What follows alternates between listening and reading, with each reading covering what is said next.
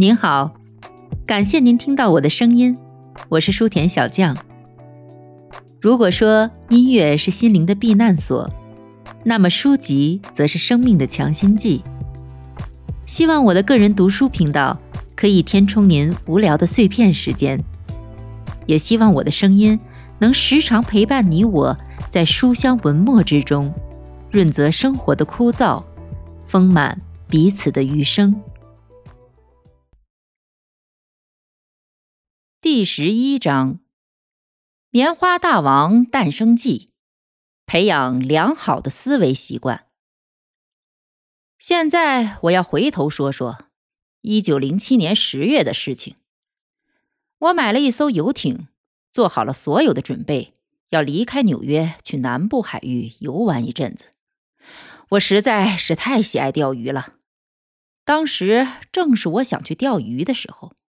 我可以乘坐自己的游艇，想去哪里就去哪里，尽情的去钓鱼，一切准备就绪。我在股票上大赚了一笔，可最后关头却被玉米交易拦了下来。我必须解释一下，在那次资本恐慌让我赚到第一个一百万美元之前，我已经在芝加哥做谷物期货交易了。我卖空了一千万普什尔小麦和一千万普什尔玉米。我对谷物市场做了很长时间的研究，就像我看空股票一样，也看空这个市场。哦，这两种谷物都开始下跌了，但在小麦持续下跌时，芝加哥最大的作手斯特拉顿突然入场控盘玉米。当时我出清全部股票。准备乘着游艇去南部时，我发现小麦的利润丰厚，但在玉米市场中，由于斯特拉顿的干预，我遭受了很大损失。我知道美国国内玉米的存量远大于价格所显示的数量，供求法则永远不会失效，但玉米需求主要来自斯特拉顿，供给却迟迟不见影子。因为玉米的运输出现了严重问题，我还记得我曾经祈祷出现一次寒潮，把泥泞不堪的道路都给冻住，让农民们能够把玉米运到市场去。但天不遂人愿，情况就是这样。我正等着踏上欢乐的钓鱼旅程，玉米上的损失却牵制了我。在这种市场情况下，我是不能离开的。当然，斯特拉顿密切关注着空头的动向，他知道我在他手心里。我和他一样，对当时的市场形势了如指掌。但正如我所说，我寄希望于打动上苍，让上帝出手助我一臂之力。但我发现，天气或者任何其他好心创造奇迹的人，都帮不了我的时候，我开始琢磨。如何自力更生，战胜当前的困难？我平掉了小麦的头寸，大赚了一笔。但玉米的问题比小麦棘手多了。如果我能够以当时的价格回补自己一千万普什尔的空头头寸，我肯定会非常乐意这样做，即便这会让我承受很大的损失。但是，只要我一开始买入玉米，斯特拉顿就会准备砸平我，我自己的买单将把价格越推越高，这感觉就像我用刀割我自己的喉咙一样。玉米行情虽然强劲，但我钓鱼的欲望也更强烈，因此我必须马上找出办法，进行策略性撤退。我必须买回我放空的那一千万普什尔。并且尽可能降低我的损失。非常巧的是，那时斯特拉顿还操作了大量的燕麦，将燕麦市场成功的垄断了。我一直在关注着谷物市场，收集了很多相关新闻和小道消息。我听说势力强大的阿穆尔集团对斯特拉顿并不友好。我当然清楚。斯特拉顿不会让我获得所需要的玉米，除非我按他的价格买入。当我一听说阿莫尔集团正在与斯特拉顿作对的传闻，我就立刻想到，我可以向芝加哥的交易者寻求帮助。怎么帮呢？唯一的办法就是把斯特拉顿不愿意卖的玉米卖给我，剩下的就好办了。首先，我发出交易指令，价格每下降一到八美分，我就买入五十万普舍尔玉米。在这些买单下达后，我马上同时向四家经纪行下达交易指令，让他们同时在市场上抛出五万普舍尔燕麦。我预计通过这种方式可以使燕麦价格快速下跌。我了解这些交易商的想法，看到这样的动静，他们马上会认为是阿莫尔集团将矛头对准了斯特拉顿。看到阿莫尔开始拿燕麦开刀了，他们自然会推断下一个就轮到玉米了，于是他们就会开始卖出玉米。如果能够打破斯特拉顿对玉米的垄断，那就可以赚到数量惊人的钱了。我对芝加哥交易者心理的判断绝对正确。当他们看到四家交易商的卖单撬开了燕麦的价格之后，立刻跳向玉米，开始热情的抛出。十分钟之内，我就入手了六百万普什尔的玉米。当我发现他们停止抛出玉米时，马上又以市价买入了四百万普什尔。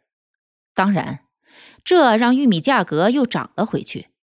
但我整个操作的战果是，我回补了所有一千万普舍尔空头头寸，而且价格只比芝加哥交易商开始卖出之前的价格高了不到零点五美分。我放空二十万普舍尔燕麦，引诱芝加哥交易商卖出了玉米，而我的损失只有三千美元。这是代价相当便宜的诱饵了。我在小麦上获得的利润抵消了大部分玉米上的损失，总的算来，我在谷物市场上只亏损了二点五万美元。而后，梅普舍尔玉米上涨了二十五美分。显然，斯特拉顿掌握了我的命门。如果我不是不惜一切代价的买回这一千万普舍尔玉米，我不知道，最终将要付出多高的代价。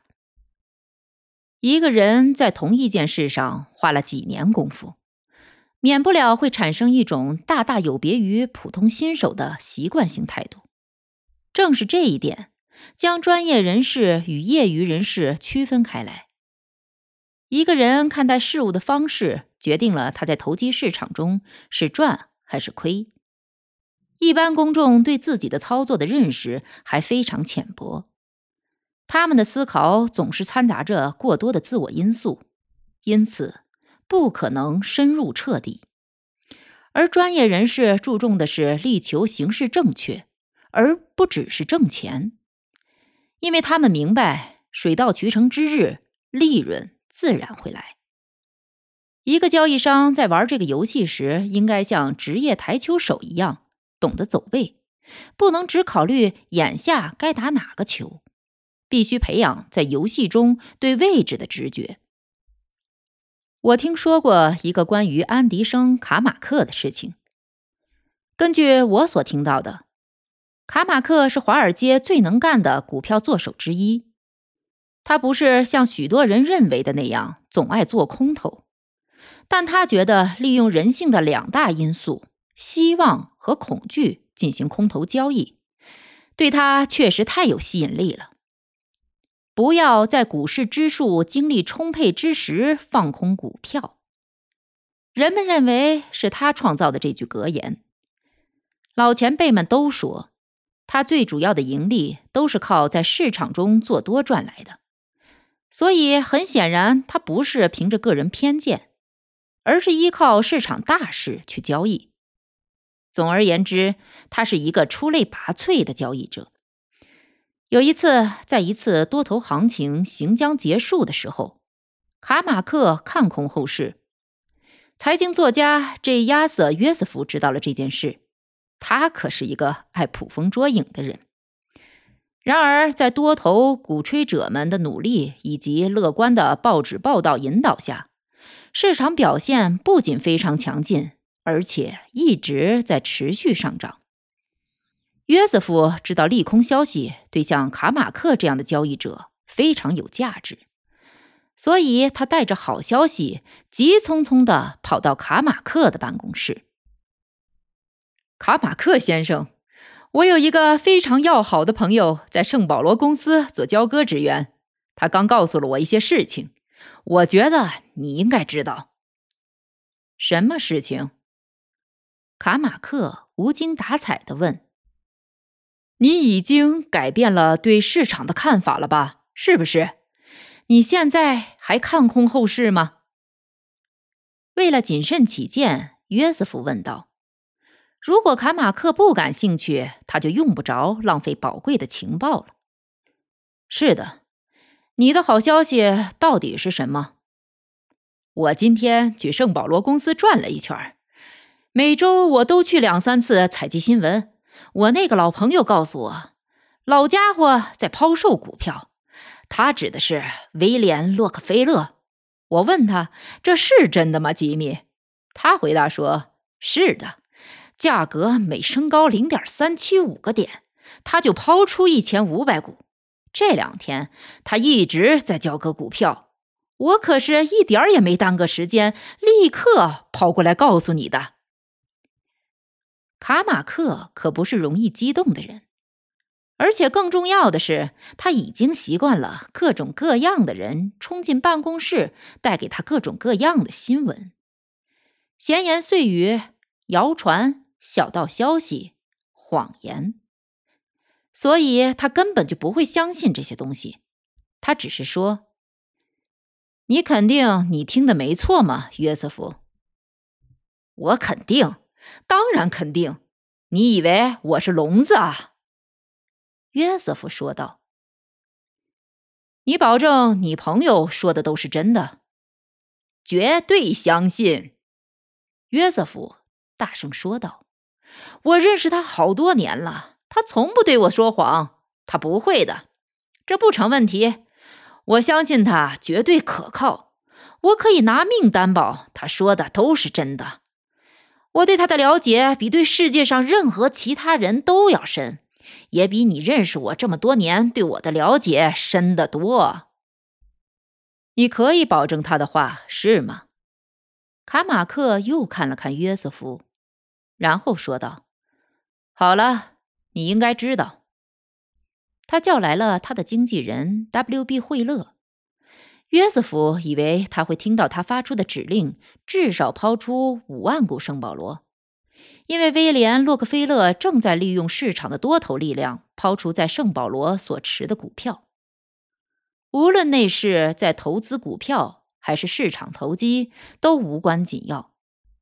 一个重要的事实是，标准石油公司这帮人中最优秀的股票交易者正在抛售圣保罗。一般人听到这样一个来源可靠的消息，会怎么做呢？根本不用问。但是那个年代能力最强的空头作手卡马克，他那时正好看空后市，对他的经纪人说：“比利，去交易所。”价格每涨零点三七五点，就买入一千五百股圣保罗。当时的股价是九十多点。难道你不是要卖出？约瑟夫急忙插了一句：“他并不是华尔街的菜鸟，但他还是以新闻记者的立场来看待市场，也就是从普通大众的角度考虑市场。他认为。”由于内幕人士抛售，价格当然应该会下跌，而且没有比威廉·洛克菲勒更厉害的卖家了。标准石油在卖出，而卡马克却买入，这是不可能的。不，卡马克说：“我说的是买入。你不相信我？不，我相信。你不相信我提供的信息？”我相信，你现在是在看空吧？是的。那然后应该怎么做呀？这就是我为什么要买入。你现在听我说，你去和那个可靠的朋友继续保持联系。只要洛克菲勒一停止卖出，就立刻让我知道，立刻去，明白吗？明白了。约瑟夫说完就走了。他不太确定自己是否已经领悟了卡马克买入威廉·洛克菲勒抛售的股票的动机，因为卡马克正在看跌，这让他的行为更加难以理解。但是约瑟夫还是去见了他那个做股票交割职员的朋友，让他等到威廉·洛克菲勒一抛完就立刻通知他，而且约瑟夫一天找这个朋友两次询问情况。一天，这位交割职员朋友告诉他：“老家伙没有再卖出股票了。”约瑟夫谢过他，就带着这条信息跑到卡马克的办公室。卡马克认真的听着，然后转向惠勒问：“比利，我们公司现在手上有多少股圣保罗的股票？”惠勒查了一下，报告说。他们累积了大约六万股。卡马克一直在看空，甚至他在开始买入圣保罗之前就已经抛出了其他农业类股票以及许多其他类型的股票。他立刻让惠勒抛出他们买进的六万股圣保罗，他用圣保罗股票作为打压整个市场的筹码，这会让他的空头操作大大获利。圣保罗的价格一直跌到四十四点才停止，卡马克大赚了一笔。他以超群的技巧进行操作，并且从中获利。我要说的关键是他对交易的习惯性态度。他不必思考，他立刻看出了远比从个股中获利更重要的东西。他看到了天赐良机，可以让他开始大规模的进行空头操作。不仅时机绝佳，而且推动力量恰如其分。圣保罗的消息让他决定买入，而不是卖出，因为他立刻看出这给了他一个累积筹码的机会，进行空头操作。回到主题吧，继续说说我自己吧。我平了小麦、玉米头寸，乘坐自己的游艇去了南部。我在佛罗里达海域航行。度过了一段难忘的好时光，钓鱼非常惬意，一切都很美好。我用不着考虑世界上任何事情，也不想去追求什么东西。一天，我在棕榈滩上岸，遇到了许多华尔街的朋友和其他人，他们都在谈论当时一个特别的棉花交易商伯西·托马斯。来自纽约的消息说，他亏得一分不剩。这不是商业意义上的破产，而是这位举世闻名的作手在棉花市场上第二次遭遇滑铁卢的谣言。我一直非常崇拜他。我第一次得知他的名字是在报纸上，当时报道说，在证券交易所，谢尔登·托马斯公司投资失败，托马斯试图垄断棉花市场。而谢尔登却没有他的合伙人那么有远见和勇气，在即将成功之时胆怯了。至少当时华尔街的人都是这么描述的。总之，他们不但没有赚到大钱，反而成为多年以来最轰动的投资失败案例之一。我忘记了他们到底损失了几百万美元。公司破产之后，托马斯开始单干。他全身心地投入棉花交易中，不久就又站稳了脚跟。他连本带利还清了所有债务，而且有些债法律规定并不是必须还的。最后，他还给自己留下了一百万美元。他在棉花市场的东山再起，与著名的老手怀特在一年内靠着在股市操作还清了一百万美元债务的光荣事迹如出一辙。托马斯的勇气和头脑令我对他非常钦佩。棕榈滩的每个人都在谈论托马斯三月份在棉花期货上的失败。你知道谣言是如何传播扩散的吗？你会听到不计其数的不实消息，夸大其词和添油加醋的描述。我就曾经看到过一个关于自己的谣言是如何快速扩散，以至于在不到二十四小时之内，连开始传播的人都无法认出这个谣言了。里面充斥着新奇生动的诸多细节。托马斯最近遭遇厄运的消息使我改变主意，我不再钓鱼，回到了棉花市场。我弄到了一堆交易文件，认真阅读。希望对市场行情有个大概了解。回到纽约后，我一心一意研究市场。所有的人都在做空，都在抛售七月份的棉花。你知道大家的所作所为，我认为这是一种传染病。所有人都在跟风做一件事情，因为身边所有人都在做这件事儿，或者这就是一种羊群效应吧。无论如何，许多人都认为卖空七月份的棉花是非常明智和恰当的，也是非常安全的做法。交易者们只看到市场的一面和巨大的利润，他们当然盼着价格崩溃。我当然也看到了所有这些情况，这让我想到了做空头的人没有太多的时间和候补，对大盘形势研究的越多。我视野就越清晰，最终我决定买入七月份的棉花。我开始着手，迅速入手了十万包棉花。我没有遇到任何困难，因为那么多人都在出货。在我看来，我可以悬赏一百万美元，无论死活，悬赏抓一个没有卖出七月份棉花的交易者。可能没有一个人敢来领赏。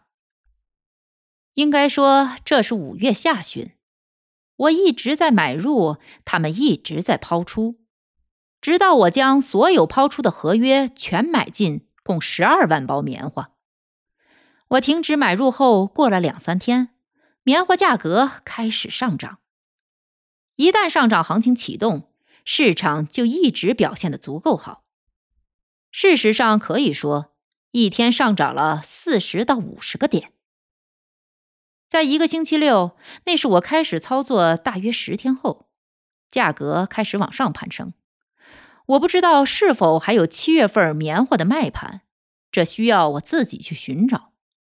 所以我一直等到市场关闭前最后的十分钟。我知道，在这个时段是那伙人经常放空的时间。如果当天市场高位收盘，他们就会被稳稳套牢。所以我发出了四个单子，在同一时间均以市价买进五千包，这把价格拉高了三十点。空头们开始全力想要出逃，最终市场收盘在高位。请记住，我所做的只不过是在最后时刻买入了两万包棉花。第二天是周日，但到了周一，利物浦应该高开二十点才能配合纽约的涨势。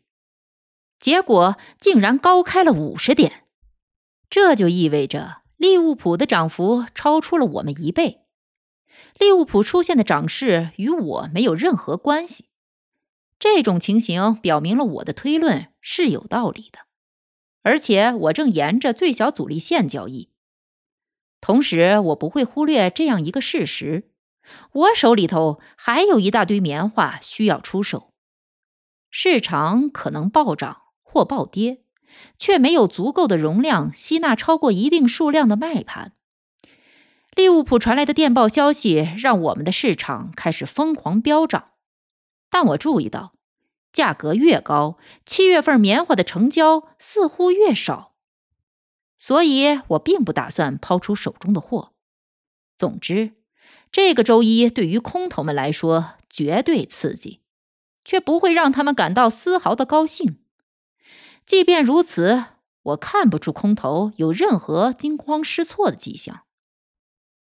我手握十四万包棉花，必须为此找到市场。星期二早晨，当我走到公司时，在大楼门口碰见了一个朋友。他笑着说：“今天早晨的《世界报》上登了一则大消息。什么消息？”我问道：“什么消息？你是说你还没看过报纸啊？”我从来不看《世界报》。我说：“什么消息？”嗨，说的是你的事情。上面说你把七月份的棉花市场给垄断了。我还没有看到呢。我回了他一句就离开了。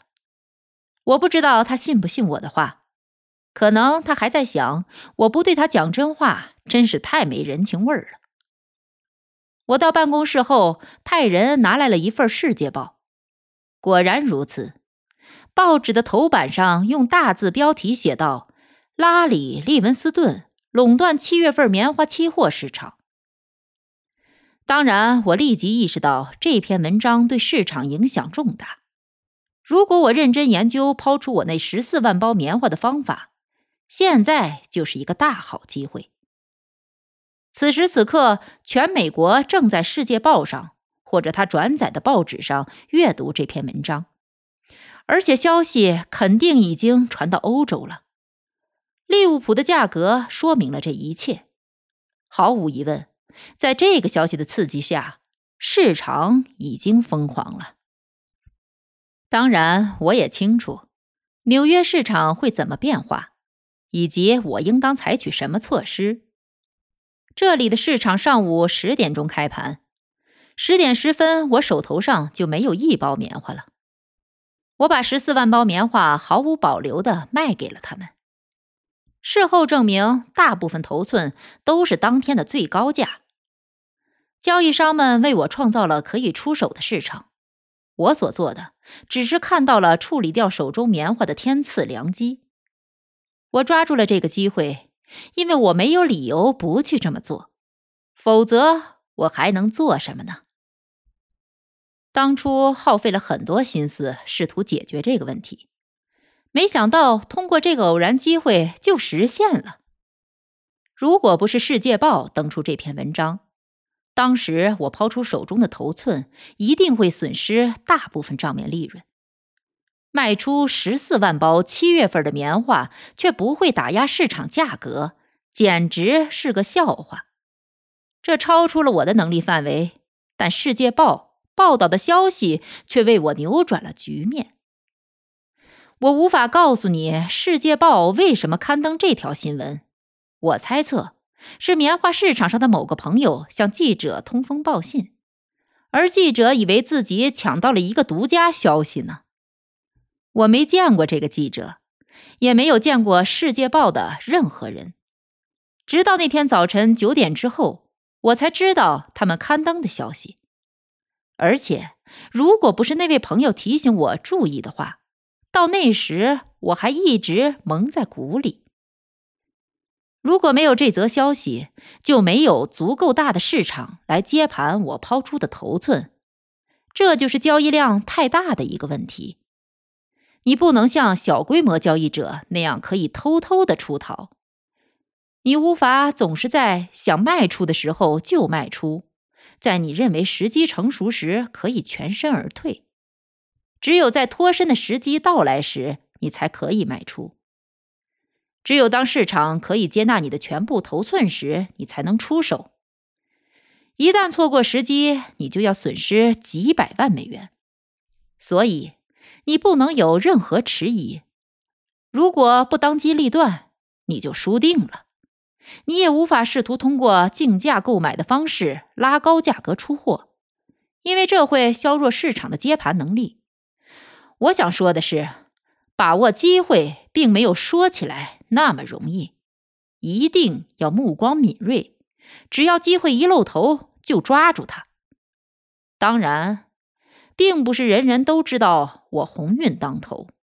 在华尔街，就这件事情而言，任何一个人因为偶然的机会而成为暴发户，一定会让人起疑心。在其他地方都是这样。当因为偶然你没有发大财时，没有人会认为这是偶然，而是会顺其自然的认为你是一个贪婪或自大的家伙。然而，当你赚到了钱时，人们会把这种偶然事件认为是不义之财。评论说厚颜无耻的人怎么有了好报，而传统正直的人却不得善报。不仅是居心叵测的空头，他们因为自己的鲁莽而遭受惩罚，痛苦不堪。而且其他人也都指责是我蓄意策划了这次事件。一两天后，世界棉花市场最大交易商之一遇到我，对我说：“利文斯顿，这是你做的最高明的交易。当时我还在想，当你抛出头寸时，你会损失多少？你知道，当时的市场并不足够大。”无法容纳五六万包之上的棉花，而且还不让价格走低。我感兴趣的是，你如何才能抛掉手中多余数量的棉花，而且还不使自己的账面遭受损失？真想不到你还会有这么一手，确实高明。这件事跟我一点关系都没有。我尽可能诚恳地说。可他只是不停的说：“太高明了，伙计，太高明了，不要太谦虚。”就在这件事之后，一些报纸称我为“棉花大王”，但是，正如我所言，我真的配不上这顶王冠。我不必说，你也知道，在美国，没有人可以富有到把纽约的《世界报》的专栏买下来。也没有哪个人有如此大的力量，确保发布一则这种消息。可是，在当时，这件事情给了我一个完全不属于我的名声。不过，我讲这个故事，并不是为了论证有时强加在名不副实的交易者们头顶上的王冠是多么合理，也不是强调抓住机会的重要性。无论机会在何时或以何种方式出现，我的目的只是想说明：由于我在七月份棉花上的操作，数量众多的报纸在广泛传播我的事迹。如果没有这些报纸的报道，我也绝对不会结识大名鼎鼎的伯西·托马斯。听众朋友们，本集播讲完毕。